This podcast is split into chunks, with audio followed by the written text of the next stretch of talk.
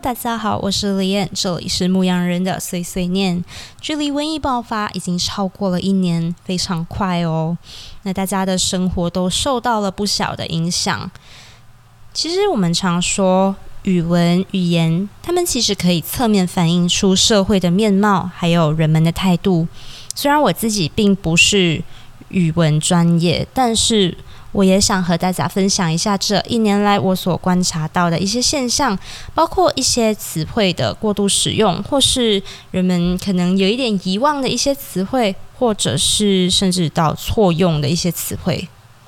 当然呢，以下的内容都只是根据我个人的观察和有限的知识，所以也欢迎大家一起来讨论。首先想谈的呢是“确诊”这个词，与其说是错用，不如说是过度使用。那这词呢，我们常都可以在新闻啊，或是媒体上，就是看到或是听到，就好像说，诶，每日确诊病例是多少？当然，从语法上来说，我会觉得这一个词汇并没有被错用，只是用的有一点太多了。就好像在一些情况下，我常常听到有人说怀疑确诊或是疑似确诊，可是这样子的用法就显得有一点矛盾啊。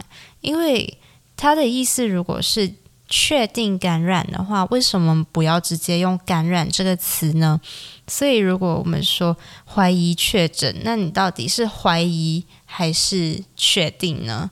因为如果你把它拆解开来，它就变成是怀疑、确定感染，那就好像有一点太冗长了吧？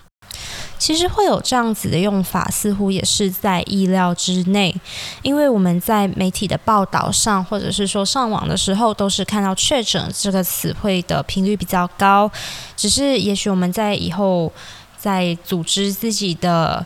言辞的时候，就可以先思考一下，是不是有更加恰当、更加适当的词汇可以代替“确诊”这个词汇，来避免一个语句冗长，或是说有矛盾的情况。接下来第二个要谈的词汇呢，是疫情和瘟疫。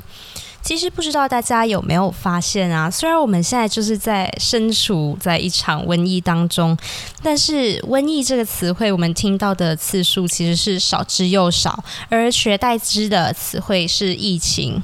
但是我认为呢，“疫情”这个词汇并不能完全的取代“瘟疫”这个词汇，因为它们代表的事情就完全是不一样的意思。那疫情的话呢，它其实是说疫病的发生还有蔓延的情况。那我们也可以说它是瘟疫的情况。而这个瘟疫呢，指的就是疫病大面积传播的整起事件。也就是说，从一开始它的出现，还有发现，一直到现在的情况，我们都可以把它囊括在瘟疫这个词汇里面。然而，因为我们大多数时候都是以疫情这个词汇来取代瘟疫，所以有时候会导致一些错用。疫情这个词汇呢，我觉得正确的用法就是类似说。控制疫情，或者说疫情逐渐恶化，或者是说疫情已经受控，或者是某某活动因为疫情的缘故而延期，因为它就是说因为疫情瘟疫的情况怎么样了，所以活动延期。像这样子的用法，我是觉得在语法上是没有问题的。但当我们直接使用原本用来形容瘟疫的情况的疫情来取代瘟疫的时候呢，它就会变得怪怪的。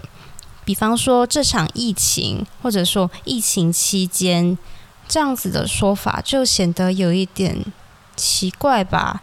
因为疫情它是用来形容瘟疫本身，那就有点像如果我们把它当做地震。然后形容地震的，也许是强度这个词。那我们都是说地震已经结束了，而不是说强度已经结束了。而我们也不会说这场强度，我们会说这场地震。所以我觉得在这样子的情况下，我们不能用疫情来代替瘟疫这个词汇。那除了以疫情代替瘟疫呢？其实也有少量的见到，就是以疫情这一个词汇来代指呃封国或者封城的政策。比方说，像行动管制，虽然我们知道这个管制和疫情的严重性肯定是一个。呃，互相有关联，但它其实是一个因果的关系啊。就是如果疫情加重的话，我们的管制就会变得更严格，但我们还是不能把它混为一谈。当然，这个“疫情”这个词汇的过度使用，在网上是能找得到一些零零星星的讨论的。其实，我不觉得所有人都没有发现这个情况，毕竟有那么多。更专业、更有研究的人，不可能没有人发现为什么大家都用疫情来代指瘟疫。那我个人的理解呢，是在瘟疫爆发初期，为了避免民众恐慌，所以才使用疫情取代瘟疫。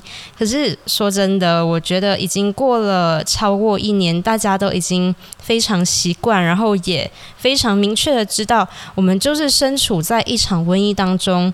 也没有什么恐慌不恐慌了，已经可以改回使用“瘟疫”这个词汇了。当然呢，这些都只是我的个人见解。那么你有什么想法呢？你又观察到了什么样有趣的现象呢？